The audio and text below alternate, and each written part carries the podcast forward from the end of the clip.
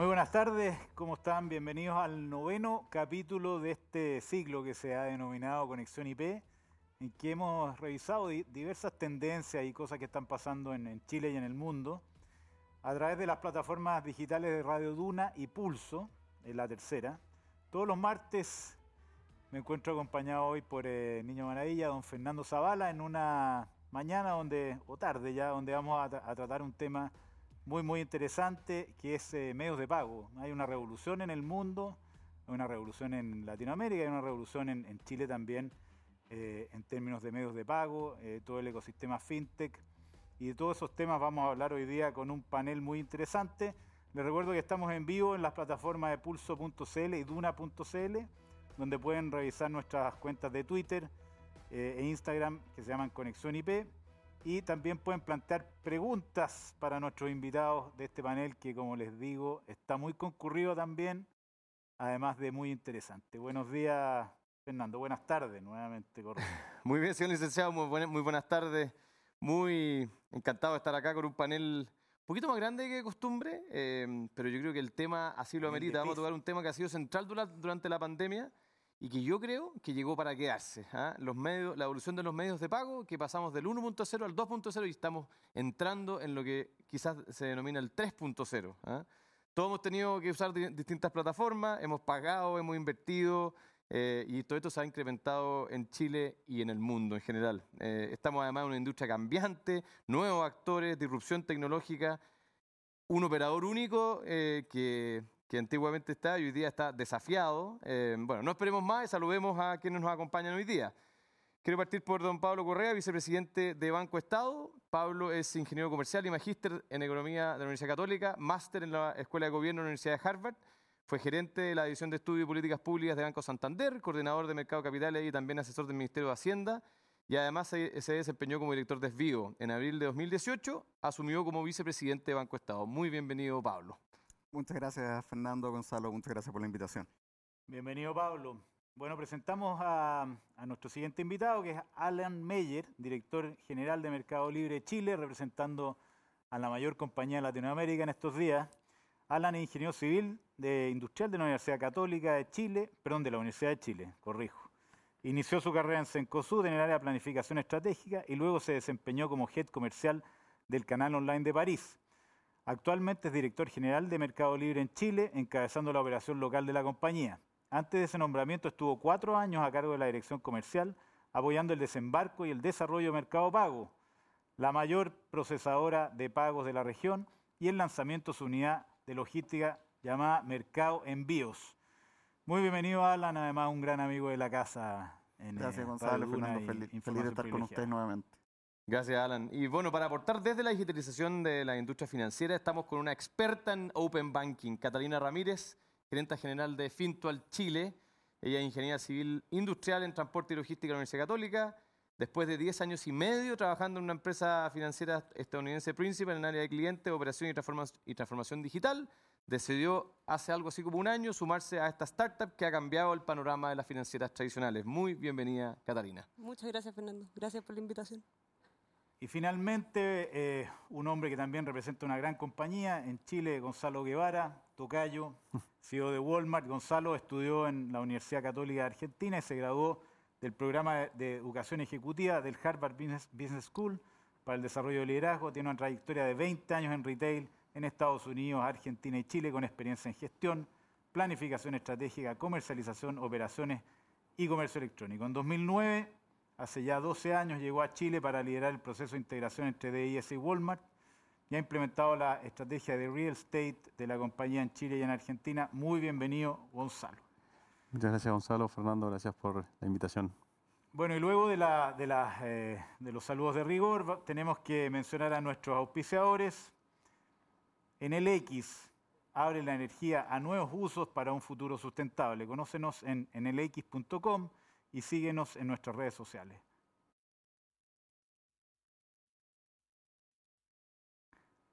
Y Mundo Verde de Banco Estado, productos y servicios para un mundo más sustentable.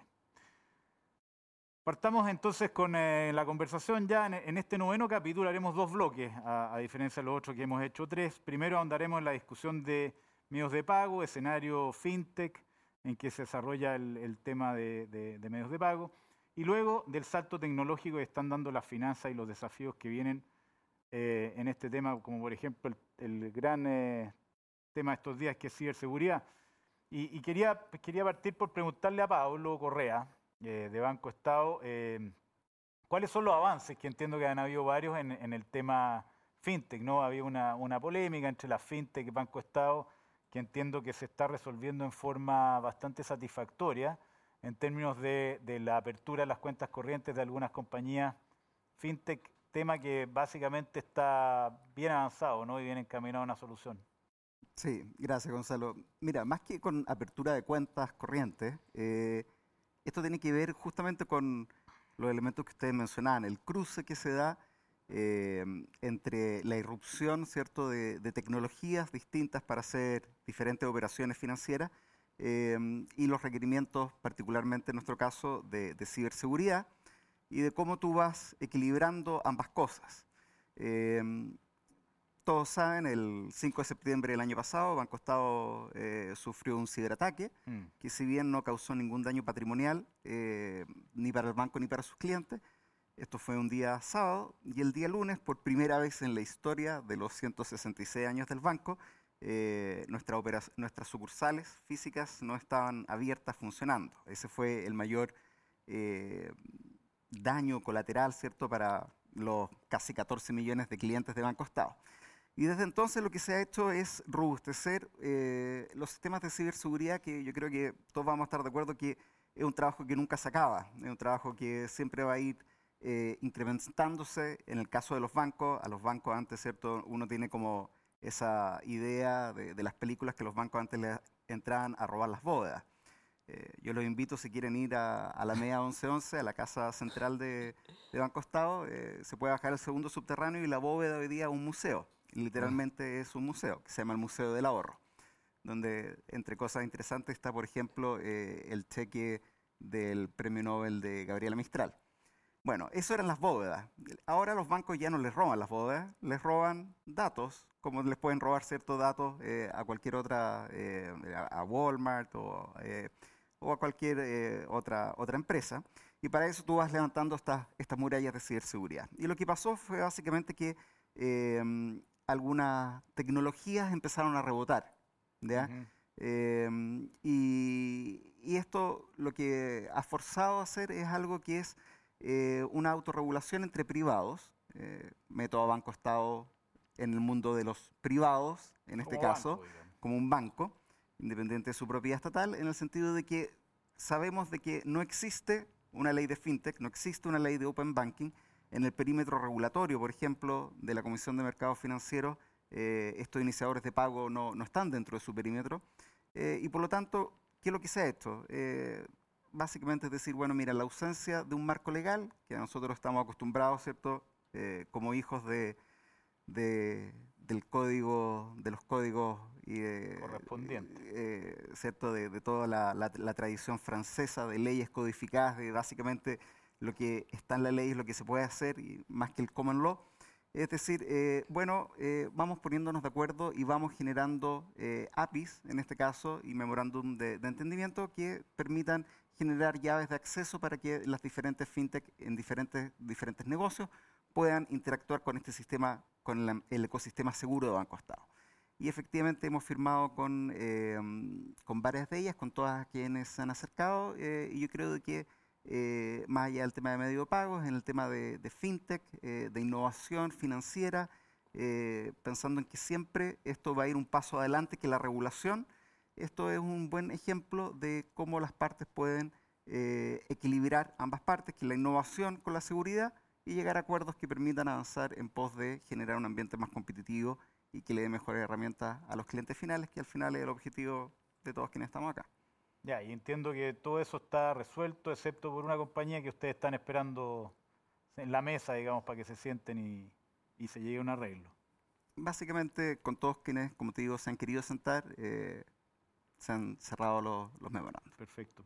Oye, te quería preguntar de, medios de pago ya, ya directamente. Em, hace, hablando de regulación, hace poco tiempo atrás se implementó este, esta idea de un modelo de cuatro partes, ¿no es cierto? En que se separa la función del emisor y el adquirente. ¿Cómo, las, cómo están viendo ustedes el desarrollo en el entendido de, todo este tema, en el entendido que todavía, todavía, entiendo hay cosas por definir? ¿Cómo lo están viendo desde Banco Estado ustedes?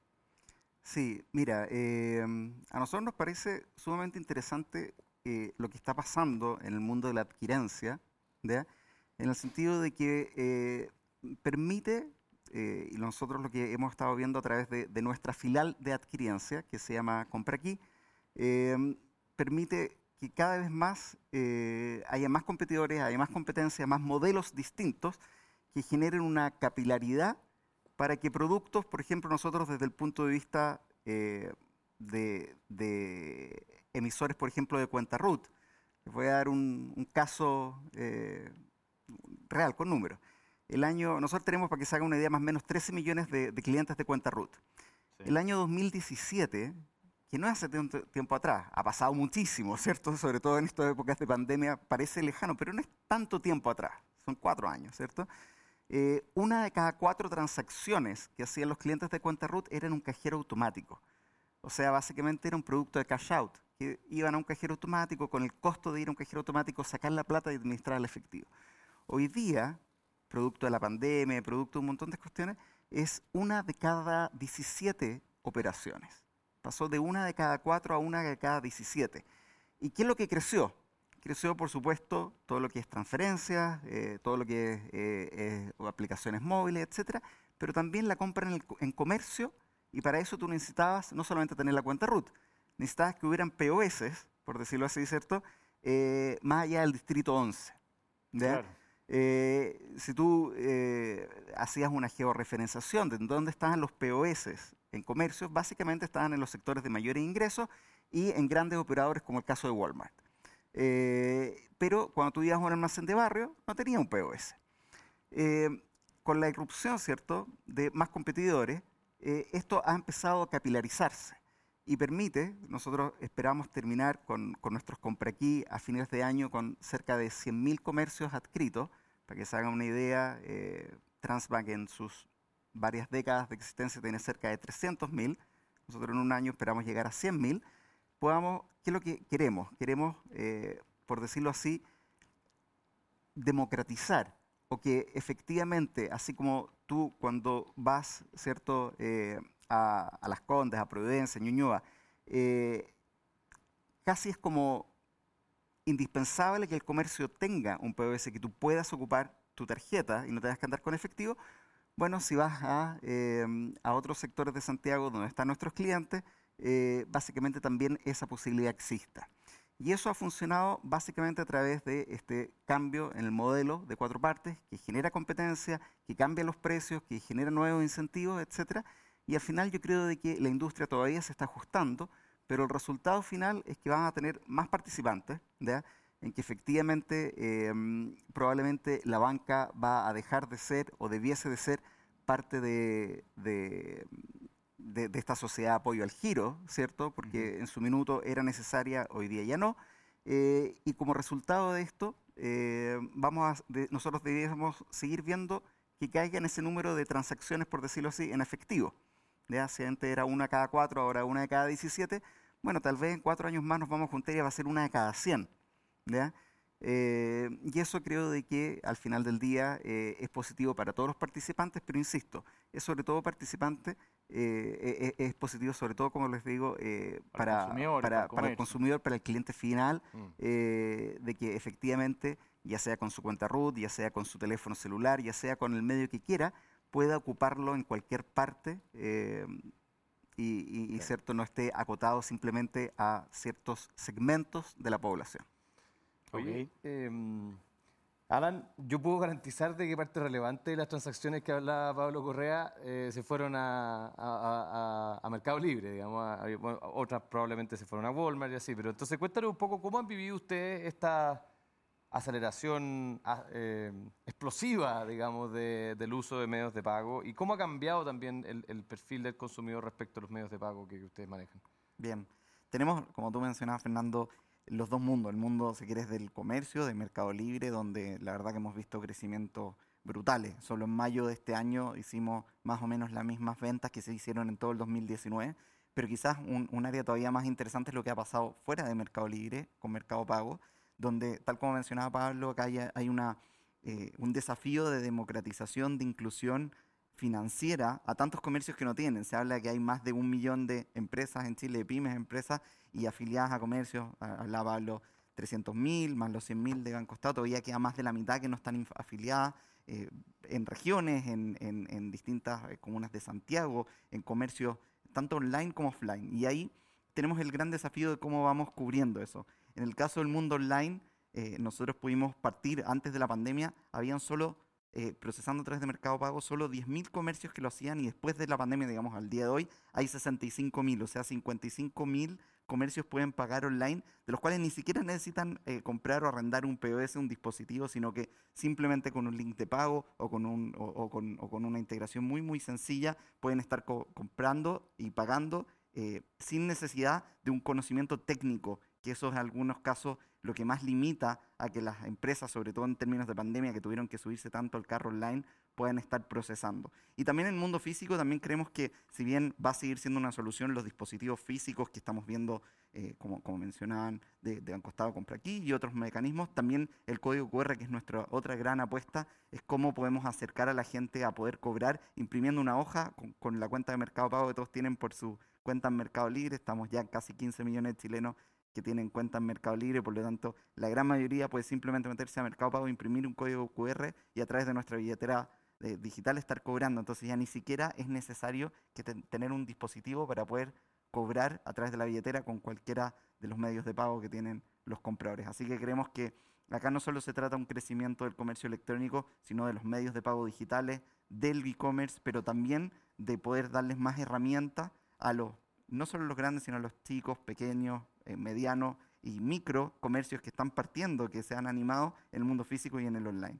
Oye, y, en esa lógica, eh, y pensando en Mercado Pago, ¿cómo ven ustedes este modelo, la implementación del modelo cuatro partes? Em, ustedes les van a, me imagino, van a ser afectados por las nuevas tasas que se tienen que definir, hay un comité que tiene que definir nuevas tasas, ustedes hoy día están trabajando con Transform, pero en el futuro podrían no trabajar. ¿Cómo están viendo la evolución de este, mm, digamos, esta arquitectura de pagos que está transformándose en tiempo real en nuestro país? Y quería, quería acotar ahí que sería bueno explicarle a la gente que está viendo qué es el modelo cuatro partes, porque en realidad lo vamos como por sentado, pero no necesariamente es tan obvio.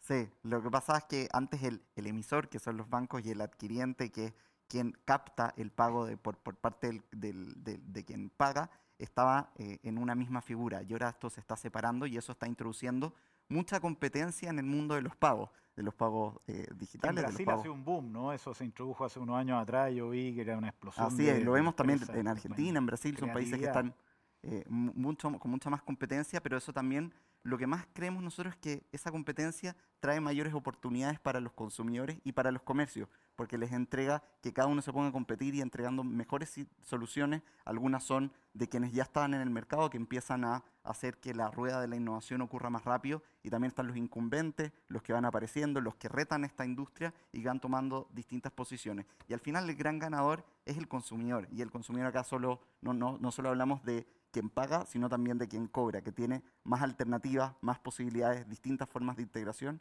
Y ahí nosotros estamos para trabajar con todas las partes, la verdad que venimos trabajando con todo el ecosistema en las distintas oportunidades que tenemos en el desarrollo del código QR, de los links de pago, de la billetera digital y de otros productos que esperamos seguir trabajando.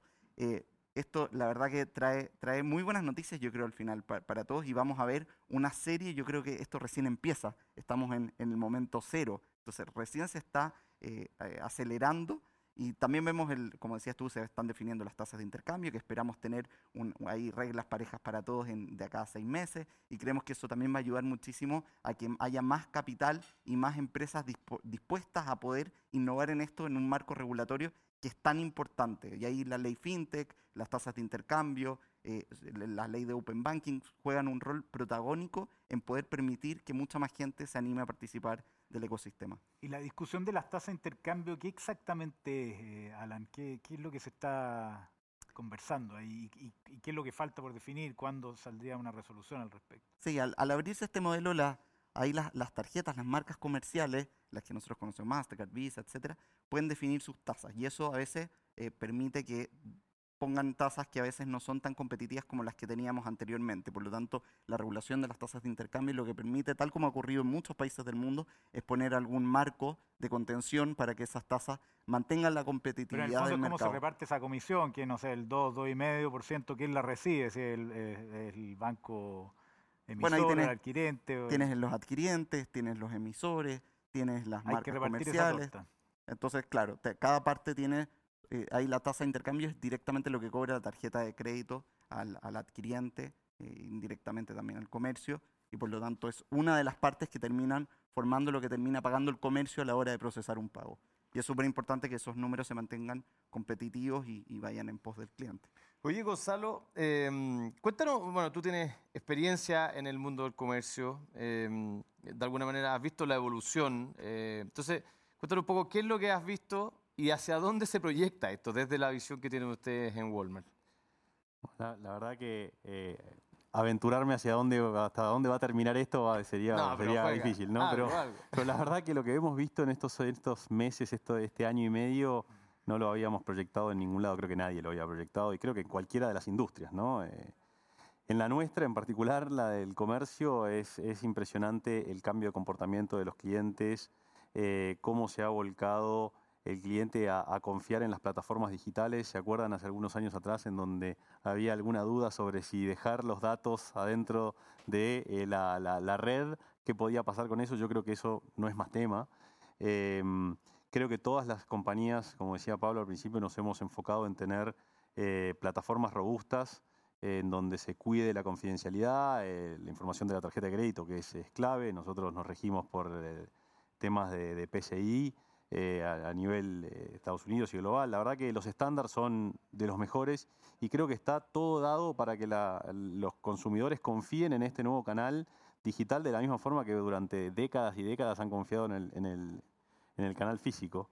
Eh, ¿A dónde termina este crecimiento? La verdad que no lo sé. No sé qué, qué- puede pasar ahora con el desconfinamiento, a ver si tal vez al haber más este, presencialidad en las interacciones comerciales tal vez baje. No lo sé porque la verdad que el nivel de adopción es altísimo y, y las curvas no, no están frenando. Oye, y mm, hemos visto en las últimas noticias que ustedes han definido una postura eh, bastante activa frente a las tarjetas de prepago. ¿ya? Entonces, en este mismo análisis del modelo de cuatro partes que se ha, se ha empezado a implementar en nuestro país, eh, ustedes, bueno, primero, ¿cuál es la postura realmente? ¿Qué es lo que está detrás de lo que sale, digamos, en el titular? Eh, y una pregunta, eh, ¿aceptarían las tarjetas de prepago si es que las tasas que estamos conversando fueran realmente más competitivas, más bajas, más de mercado?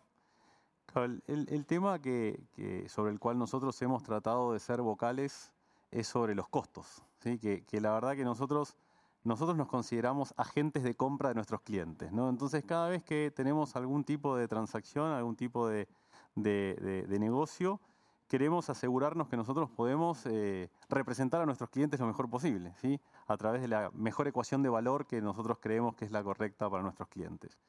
Bueno, en el caso de eh, los costos en, la conversación de medios de pago, no lo terminamos de entender. No terminamos de entender por qué este tipo de transacciones con estas características, tal cual como las describía Alan, deberían representar costos más altos de los que ya existen para transacciones por lo menos de similares características. Y ahí es donde estamos conversando. Nosotros somos amantes de los medios de pago. Imagínate que nosotros eh, de- dependemos de los medios de pago para que nuestros clientes sigan confiando en nosotros. Hemos sido los primeros en aceptar medios de pago digitales este, en, en- en- muchos aspectos. En todas las tiendas que nosotros abrimos en, en el país, tenemos tiendas desde Arica Punta Arenas, todas reciben tarjetas de crédito y débito, eh, así como decía Pablo antes, nosotros somos los que estamos en esos lugares donde le damos la opción a la gente para que pueda pagar con esos medios de pago. Así que la verdad yo creo que esto es parte de una evolución natural de un espacio de disrupción dentro del mercado y iremos acomodándonos a medida que vayamos avanzando en las conversaciones. Ya, pero ¿cuál es el, el- cu- ¿cuáles son las tarjetas que, que a ustedes les causan preocupación en términos de cobro? ¿Qué No, de preocupación ninguna. Lo que creemos es que No, yo sé, necesidad, la necesidad discusión está, porque eh, yo, yo te confieso que hice la búsqueda, Ajá. pero no, no encontré ningún nombre, Sí. tampoco encontré ningún monto. No, entonces, no, no. Nosotros sería- tenemos, no sé si, si nosotros puede creemos, mira, nosotros creemos que hay valor en, en las tarjetas de, de- de prepago en función del valor que vea el cliente. Entonces, nosotros no hemos visto todavía que nuestros clientes nos están demandando ese medio de pago. Y sí vemos una demanda gigantesca por tarjetas de crédito y tarjetas de débito. Y yo creo que tal vez acá estemos pecando de ser medio lentos, si querés, de no dar el, el primer paso. Veremos a dónde termina la conversación. Pero básicamente hoy no tenemos ni un, ni un pedido en nuestros supermercados ni en nuestra página para eh, recibir más opciones de pago de las que ya tenemos eh, disponibles. Y por lo tanto nos parece que a costos altos no deberíamos, no deberíamos eh, incurrir en esos cost- costos si es que nuestros clientes no nos lo están pidiendo. Em, cualquiera podría argumentarme, bueno, pero ya hay un costo de aceptar tarjetas de crédito, tarjetas de débito. Desde ya que hay un costo. Y, y nos parece que es un costo muy razonable en función del valor que nos genera. ¿sí? Eh, este otro no lo vemos así. Y Ok. por eso es que en realidad no tenemos ningún problema en particular con nadie, a, a tu punto. Lo que creemos es que tenemos que dejar que evolucione eh, la conversación, ver la regulación hasta dónde llega y en función de eso seguiremos avanzando en las conversaciones con los incumbentes. Buenísimo. Buenísimo. Vamos entonces con, em, con Catalina. Catalina, tú vienes de- del mundo de las finanzas tradicionales y te tocó, tú me dijiste que llevas como un año ya en Finton, ¿no? Sí, casi un año en Fintual. O sea, te tocó justo el boom de, de la digitalización. ¿Cómo, cómo están viendo desde ese- esa explosión digital? Eh, tú nos dijiste en la otra vez en la radio unos números impresionantes, unos crecimientos gigantes. eh, y también tu visión en particular respecto a lo que está pasando en medios de pago, que, es el tema eh, principal que nos convoca hoy día. Sí, bueno, en términos de, digitalización, yo creo que el, el crecimiento últimamente ha sido impresionante. Para nosotros que tenemos una plataforma 100% online, em, hemos estado creciendo muy rápido en el último tiempo. Y específicamente en medios de pago creo que está súper interesante lo que está pasando. La- las nuevas alternativas de medios de pago que están em, recibiendo hoy día los clientes, eh, la, la variedad y la competencia que hay hoy día em, ofrece mejores productos de- de- de pago a las personas pero yo creo que todavía falta un poco de camino por recorrer pa- para que eso se transmita a los costos. Em, nosotros, por ejemplo, y, y te hablo desde, desde una administradora de fondos, la- las transacciones que nosotros hacemos son para invertir, no son, no son para comprar productos. Lógico. Entonces, los márgenes que manejamos son súper distintos. Piensa que nosotros cobramos un, un 1,19% em, anual sobre el patrimonio administrado de los clientes, entonces no podemos darnos el lujo de hacer estas transacciones mediante los medios de pago que, que hay hoy día en el mercado. No, no podemos pagar esa, esa- Porque es esas más que la comisión que cobran ustedes en un año, en el fondo. Claro. Si se hace un traspaso Y, en el fondo no manejamos los márgenes de compra, sino que eh, son montos grandes que tú estás moviendo para invertir. Entonces, em, nosotros hemos logrado como encontrar eh, formas de, de hacer transferencias digitales, apalancándonos mucho en las transferencias electrónicas, que yo creo que es algo que funciona muy bien en Chile. Em, so- las transferencias electrónicas hoy día son, son gratis para las personas y prácticamente en línea. Nosotros hemos automatizado el uso de las transferencias electrónicas para, para que la gente pueda invertir su plata en Fintual, pero tienen topes y, y hemos tenido también que, que buscar alternativas para montos más altos, eh, viendo como las, las tecnologías que hay disponibles a- con, con comisiones bajas, como lo hemos, eh, hoy día estamos ocupando los mandatos PAC, por ejemplo, para hacer transferencias em, de montos más altos a, a Fintual. Y, y nosotros como startup que queremos avanzar rápido, estamos buscando constantemente alternativas de, como tecnológicas de bajo costo para ofrecerle a nuestros clientes. Entonces creo que falta un poco de camino por recorrer para, para tener distintas, distintas formas de transferir eh, plata eh, con, comisiones que, sean adecuadas para el producto que uno está ofreciendo. Genial. Oye, te, quería pre- preguntar algo eh, un poquito más amplio que tiene que ver con el open banking, ¿no es cierto? Este concepto del que se habla tanto. Eh, ¿Cómo están viéndolo ustedes desde Fintual? ¿Qué proyectos tienen en ese sentido? ¿Cómo es el tema regulatorio? Que también sería un issue acá. Sí, de, de todas maneras el tema Open Banking es un gran tema y, y yo creo que las conversaciones que estamos teniendo hoy día con respecto al Open Banking son las conversaciones que, esta- que- que- que tenemos que tener. Y creo que han pasado, han pasado distintas cosas que nos han empujado a, a tener ciertas discusiones que estaban como latentes Mm, y que hoy día estamos conversando de esos temas. Yo creo que una vez que todos asumamos que, que la propiedad de los datos que se generan en la industria financiera son de las personas y que son esas personas las que deciden em, cómo compartir esos datos, como para su propio interés en el fondo, eh, y em- tenemos que empezar a enfocar la conversación en, en la forma en que vamos a compartir esos datos. Y, ahí es cuando yo creo que es clave que, un regulador económico o, o, regulador financiero nos ayude a ordenar la forma en que vamos a compartir los datos, definiendo estándares de seguridad, em, hablando de cómo van a ser las APIs para que eh, interactuemos las distintas instituciones en la industria financiera. Yo creo que ahí eh, es clave que, que, que, nos, que, nos, pongamos de acuerdo y que el regulador nos ayude a ponernos de acuerdo. Es un tema. ¿eh? Yo pienso que sí. Es un tema porque incluso cruza varias regulaciones. Está la regulación de la confidencialidad de los datos, el tema bancario. No sé, Pablo, ¿cómo lo están viendo ustedes de Banco Estado? Si tienes una, una opinión sobre un tema que es, difícil. ¿eh? A ver, eh, yo comparto lo que dices tú. El, el, Open Banking eh, es algo que viene. Eh, negarse al Open Banking es, como haberse negado 10 años atrás a que no íbamos a digitalizar. Ahora es importante entender de que cuando hablamos de, de los datos, uno debería, debiese ser un poco más, más amplio. Tú dices los datos que se generan en la industria financiera. Yo digo, bueno, vamos un paso más allá.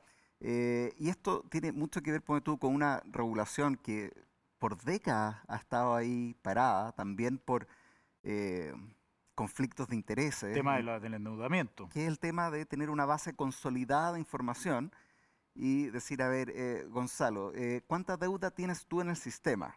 ¿Ya?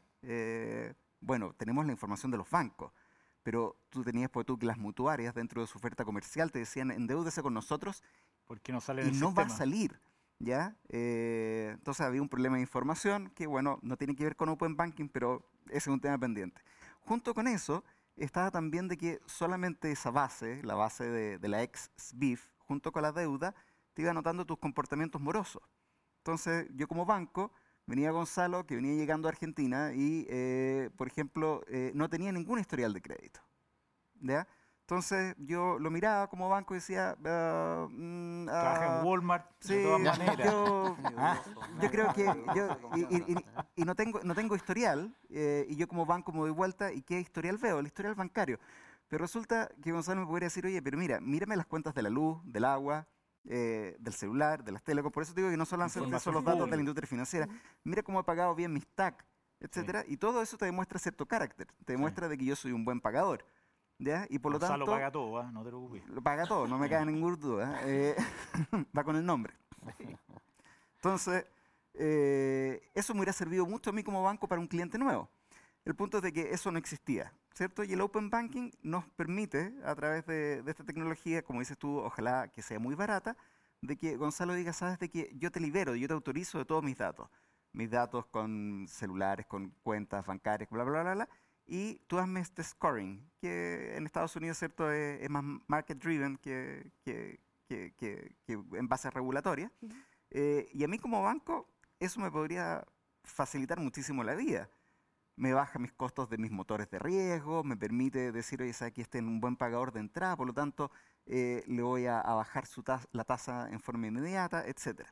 El punto, como tú dices, es que al mismo tiempo, eh, cuando a mí me pidan los datos, yo quiero estar seguro de que, por ejemplo, no estoy violando el secreto bancario. Y que cuando tú bajes los términos y condiciones de, una aplicación que se dedica a esto, eh, que uno lo baja y no los lee, ¿cierto? y entre medio salía por ahí, oye, sí, y yo eh, ah, ah, libero toda responsabilidad respecto al secreto bancario, bueno, que tal vez eso sea un poquito más claro. Eh, cosas así, que yo eh, creo de que efectivamente el regulador nos debiese ayudar a partir por, por, por algunas definiciones, ¿cierto? a ver ¿de qué estamos hablando como datos? ¿Estamos hablando de este tipo de, compartición de datos? ¿Estamos hablando de datos personales? En tu experiencia, también, habiendo trabajado en el gobierno, digamos, mm. eh, ¿qué, tan cerca estamos de eso? Porque el mismo tema que tú eh, comentas de, los datos de, endeudamiento, llevamos, no sé, 15 años discutiendo eso. Las casas comerciales, siempre fue el tema. y yo creo que, eh, tuvo un costo social importante. O sea, hubo gente que se sobreendeudó porque era imposible saber los niveles de deuda que tenía, por lo tanto mucho crédito malo, probablemente se sucedió con otros créditos buenos las tasas, pero tuvieron, yo creo, un, rol importante al final en, parte de la crisis social que hubo el 2019, esa es mi opinión. ¿eh? Eh, ¿Tú ves que sea posible coordinar en eh, la, regulación con las compañías y con la tecnología? Es una cosa bien compleja. eh, en el entendido que, ni siquiera hemos resuelto ese problema. Mira, es que yo creo que lo que pasó con el proyecto de deuda consolidada básicamente fue un tema como motivo de, de, conflictos de intereses y, de, intereses que eran muy grandes. O sea, tú tenías todas las, las casas comerciales que hoy día ya son todas bancos, ¿cierto? Que decían, oye, estos datos yo los recogí, por lo tanto no los, voy, no los voy a soltar gratis. Eh, y, y, ese era el punto, y no era otro. O sea, ahí lo que está eh, era un modelo comercial que estaba atacado. Finalmente migraron y hoy día todos son bancos y por lo tanto esa, esa, esa, esa base creció por sí sola. Eh, pero, ¿qué es lo que nos deja esa experiencia? Que efectivamente el regulador, hoy día, ¿cierto? Esperamos de que haya un proyecto de, fintech, que el legislativo lo, lo tome, que no se complique más de la cuenta, que ojalá sea un proyecto más bien de principios, de definiciones, y que le deje después el espacio, ya sea a la CMF o a quien sea, para que lo vaya adaptando en el tiempo. O sea, si esperamos una ley perfecta que lo defina todo, que deje un marco totalmente, podemos estar años discutiendo y probablemente cuando salga el proyecto ya va a estar obsoleto porque la tecnología se va a haber pasado tres o cuatro pueblos y vamos a tener que decir, oh, mira, el proyecto no nos sirve. Eh, y eso no debiese ser tan complejo. Como te digo, establecer de quién son los datos, quién es el responsable, cómo nos vamos a intercomunicar, ok, ¿cuánto te voy a pedir a ti como, eh, tú qué lo quieres? ¿Eres un AGF o eres un intermediador de, inversiones? ¿Cuáles van a ser los requisitos de capital? Eh, te voy a pedir lo mismo que el que está eh, montado, por decirlo así, en una infraestructura regulatoria más compleja o no. Y esas son, son cosas que yo creo de que no debiesen ser de una discusión tan larga si estamos todos en pos del mismo objetivo. Claro, y como tú dices, cuando cuando hablamos de la ley FinTech, ah, lo que nosotros nos gustaría es que, de, cierta forma, la, ley FinTech se una con, la CMF, con la normativa que tenemos hoy día vigente y conversen súper bien. O sea, no queremos que, existan como mundos paralelos de, funcionamiento, mm. sino que todos podamos integrarnos en la misma cancha. Claro. Que, haya neutralidad tecnológica, que lo que te regule sea el servicio independiente si tú lo estás dando en una plataforma física o digital. Oye, Alan, em, cuando hablamos de Open Banking uno se le empiezan a ocurrir varias ideas y, lo interesante es que yo creo que se empieza a abrir la cancha que era solamente había que ser banco para hacer ciertas cosas, tener un título grande de banco y de repente empiezan a aparecer jugadores que, de otras industrias que empiezan a ofrecer servicios bancarios, para, no, para, no meterme en el giro bancario que yo sé que es muy delicado. Entonces, en esa línea, cuéntanos un poquito, ¿cómo ven ustedes el futuro de los medios de pago? Y yo sé que tiene una iniciativa que se llama la cuenta digital. ¿De qué, de qué se trata esto y cómo juega con esta este concepto de Open Banking también. Bien, a ver, solo para cerrar el concepto de Open Banking, creo que la gran diferenciación que desde nuestro punto de vista tiene que haber es entender lo que es la data, que creo que no podemos seguir discutiendo que es de propiedad de cada persona, y el enriquecimiento de esa data, ¿sí? Que quiere decir todo aquello que nosotros como organizaciones construimos alrededor de esa data por ejemplo, modelos de predicción, otras cosas que no es la data que nos entregó la persona, sino que algo estaría afectado por privacidad, etcétera. No, que es algo que cada uno, de hecho, determina cómo lo construye, en qué confía, qué quiere utilizar, y ahí es donde se separa eh, lo que, las diferencias que van a permitir que podamos algunos hacer inclusión complementaria eh, de, los distintos eh, individuos, de las distintas personas, porque yo quiero mirar, como decía Pablo, no sé, la cuenta telefónica, y yo quiero mirar esta otra data y cruzarla de esta manera, versus a ti que te conviene mirarla de esta otra manera, y eventualmente para ti no puede ser un cliente o un cliente con estas limitaciones, y para mí eh, va a ser un cliente con otras características que le puedo ofrecer otros productos. Y desde ahí nosotros miramos y decimos, ¿sabes qué? En Chile y en Latinoamérica en general el número se, se reproduce incluso de peor manera, tenemos la mitad de la gente que todavía no está incluida financieramente. Y hay distintas iniciativas a través de las cuales nos podemos traer a que la gente pueda tener más oportunidades para desarrollar sus negocios, para desarrollar la vida, para no tener que andar con dinero físico, para que si quiera tener una tarjeta la tenga, si no quiere tener un plástico físico puede hacer, puede hacer una tarjeta de prepago que ojalá sea aceptada eh, en todas partes. Yo creo que nosotros vamos a tener un gran rol que jugar ahí como emisores de prepago. Eh, y vienen distintos productos que van a ir satisfaciendo distintas necesidades. Esta gran palabra, como decías tú, del banco, lo que hacía era que nos imaginábamos una única casa, si quieres, donde me satisfacían todo. Y si me decían que no era no a todo, si me decían sí, era sí a todo. Donde una vez que me daban la mano, yo tenía créditos, tenía acceso a tarjetas, tenía distintos productos, y si no, no tenía ninguno. Y hoy creo que lo que se va a ir generando a través de las billeteras digitales, de los links de pago, de los códigos QR, de las cuentas digitales y de otros productos va a ser que haya un producto específico para las necesidades de un cliente donde no necesariamente tiene que, eh, que, acceder a todo para poder acceder a un producto en particular.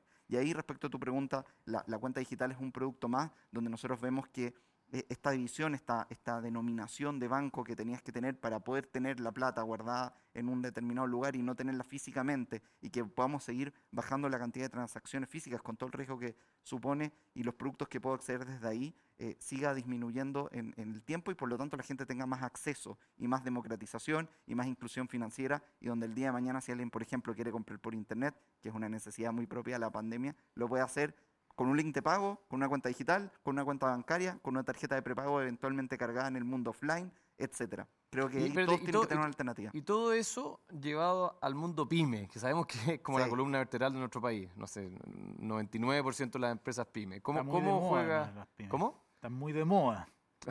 Siempre. Y por buenas razones, creo yo. ¿eh? Eh, ¿Cómo juega eso con las necesidades de la pyme, con lo que la pyme está demandando en términos de canales de pago? ¿Sabes lo que no hemos dado cuenta con las pymes? Que sobre todo hay una necesidad tienen bajos conocimientos técnicos.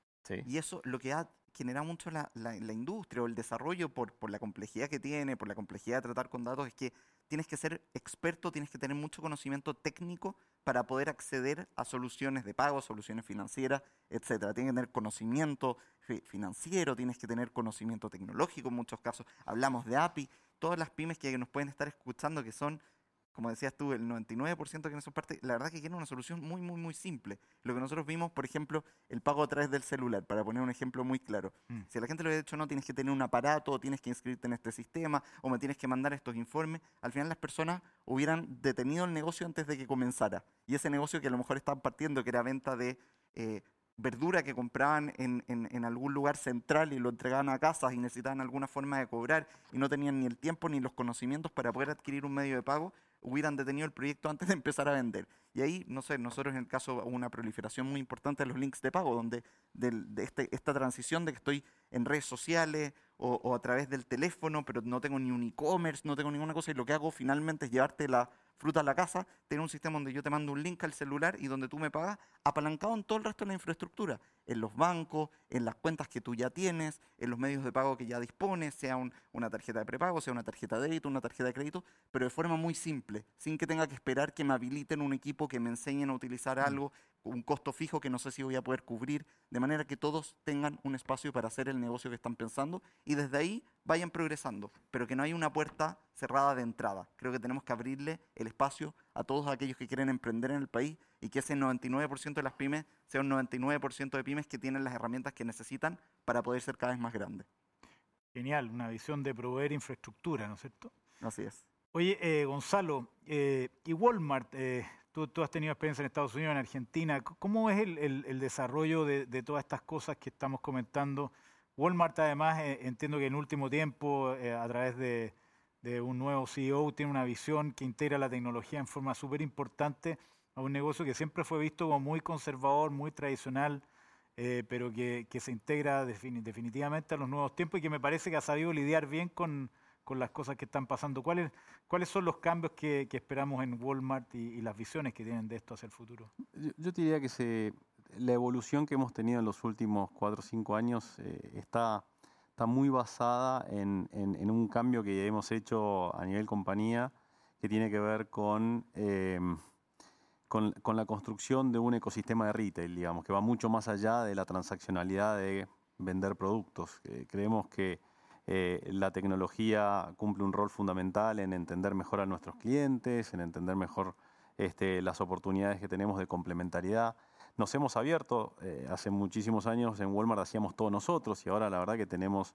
acuerdos y hemos tenido, este, mm, eh, si relaciones con otros jugadores del mercado en donde hemos aprendido muchísimo o hemos podido escalar alguna parte de nuestro negocio. Yo creo que el, negocio de retail es mucho más amplio que simplemente el de comprar y vender. Em, bueno, Alan acá eh, representando Mercado Libre es, un ejemplo de cómo eh, el, retail ha, desarrollado nuevas capacidades más allá de la venta de productos y nosotros estamos yendo en ese camino.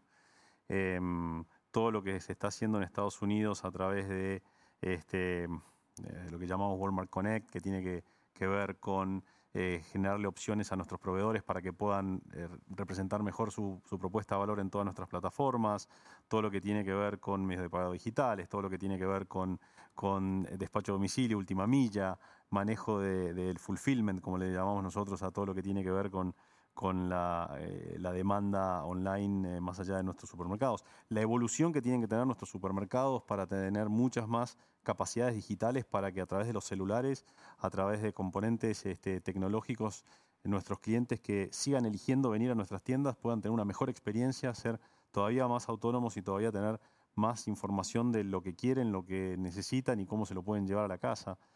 Así que yo te diría que la evolución es constante y una cosa que nos hemos dado cuenta hace mucho tiempo es que no la vamos a poder hacer solos. Entonces vamos a tener que ir acompañándonos, complementándonos con, este, con innovación, eh, con, otras empresas grandes, con, con la disrupción que generan eh, el emprendimiento, la verdad que estamos bien abiertos a, seguir considerando nuevas maneras de seguir creciendo el negocio porque creemos que así está la industria, es lo que, es lo que se requiere.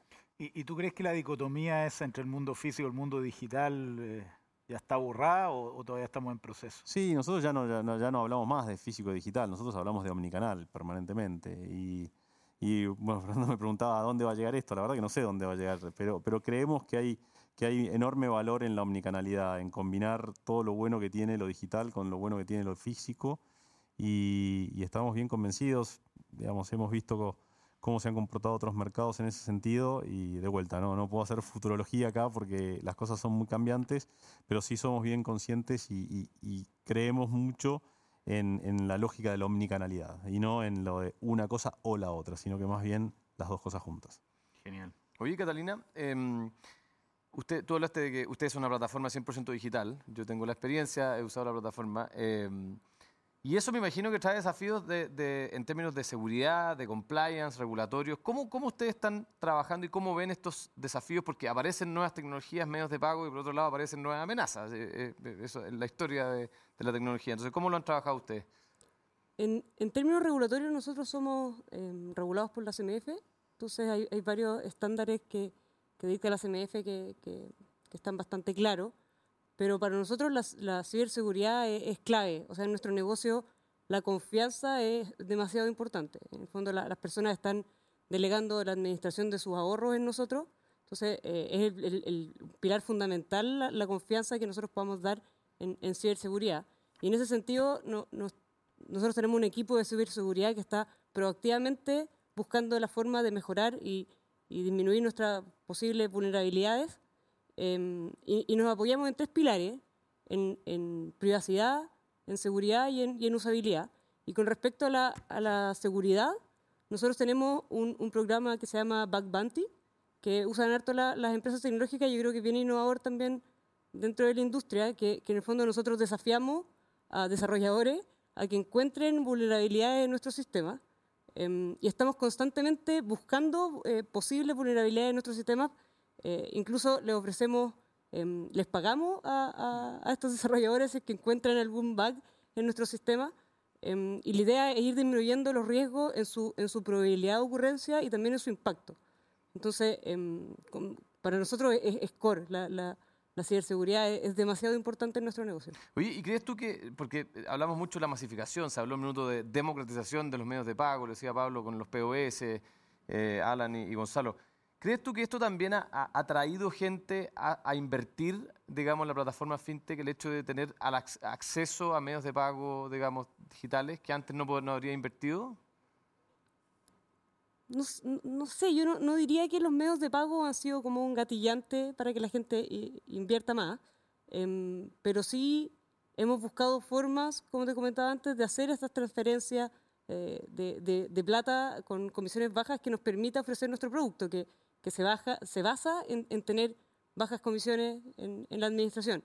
Entonces, yo no diría que los medios de pago han promovido la inversión, pero sí hemos encontrado la forma de facilitarla.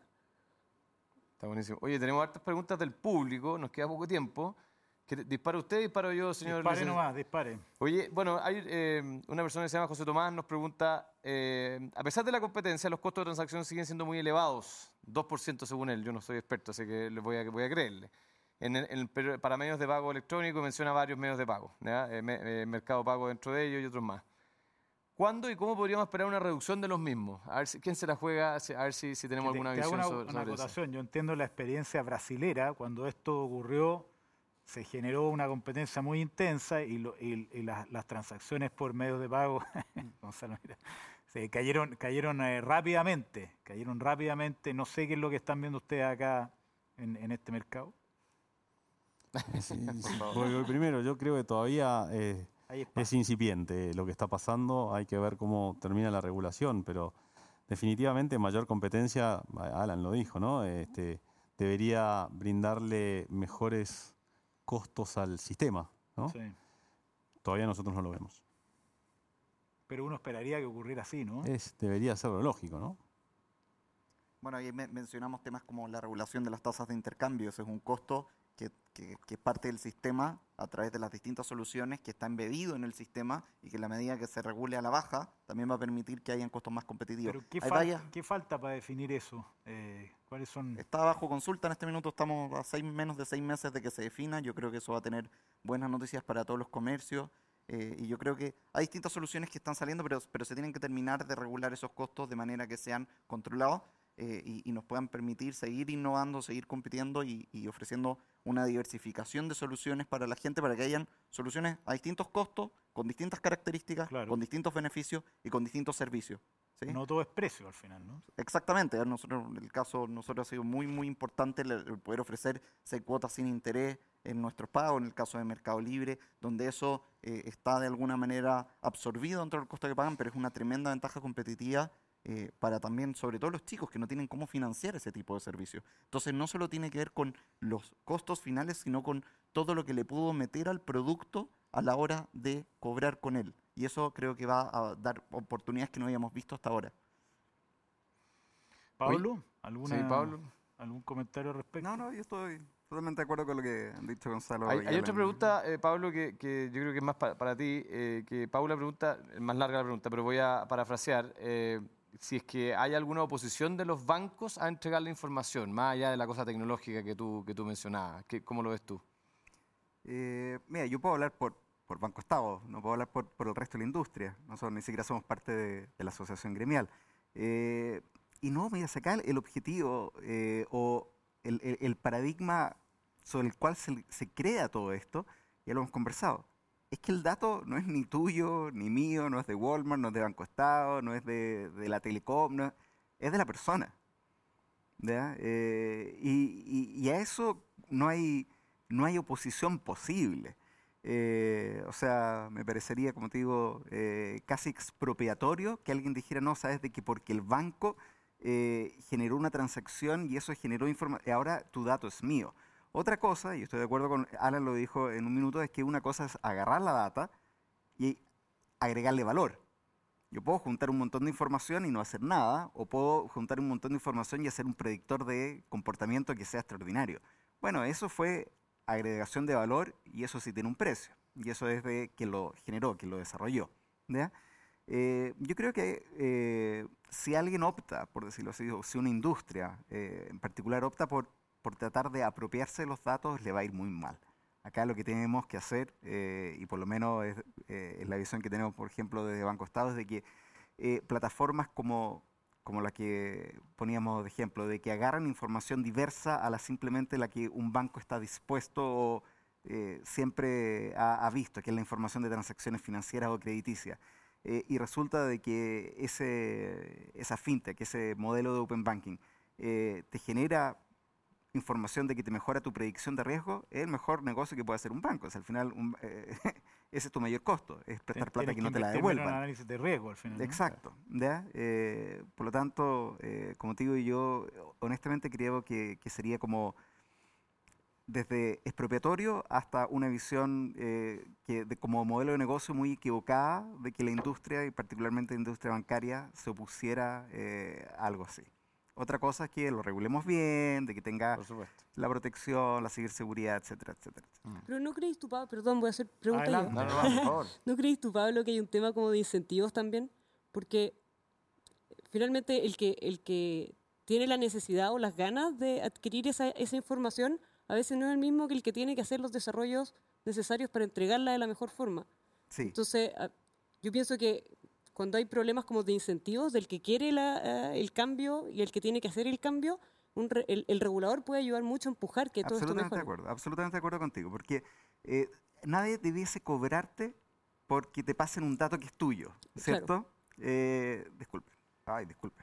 Eh, nadie debiese cobrarte por, por, por, pasarte un dato que es tuyo, pero si eso a mí como banco, por ejemplo, me forzó a generar un, un corredor tecnológico, ¿a quién se lo cobro? O lo asumo yo el costo, 100%, o te lo cobro a ti como fin. Hoy día eso no está regulado.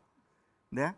Eh, tú me preguntabas, Gonzalo, en un principio qué es lo que hemos hecho nosotros con, con estos acuerdos con, con algunas fintechs. Eh, bueno, uno de esos eh, es de los temas que, que, son acuerdos con cláusulas de no confidencialidad, no puedo decir acá, pero bueno, ok, vamos a generar estas que las paga, ¿ya? pero eso, honestamente, yo creo que ni siquiera necesitas al regulador para ponerte de acuerdo. Nosotros lo hemos hecho sin la necesidad que el regulador nos diga, tú págalo o no, tú págalo.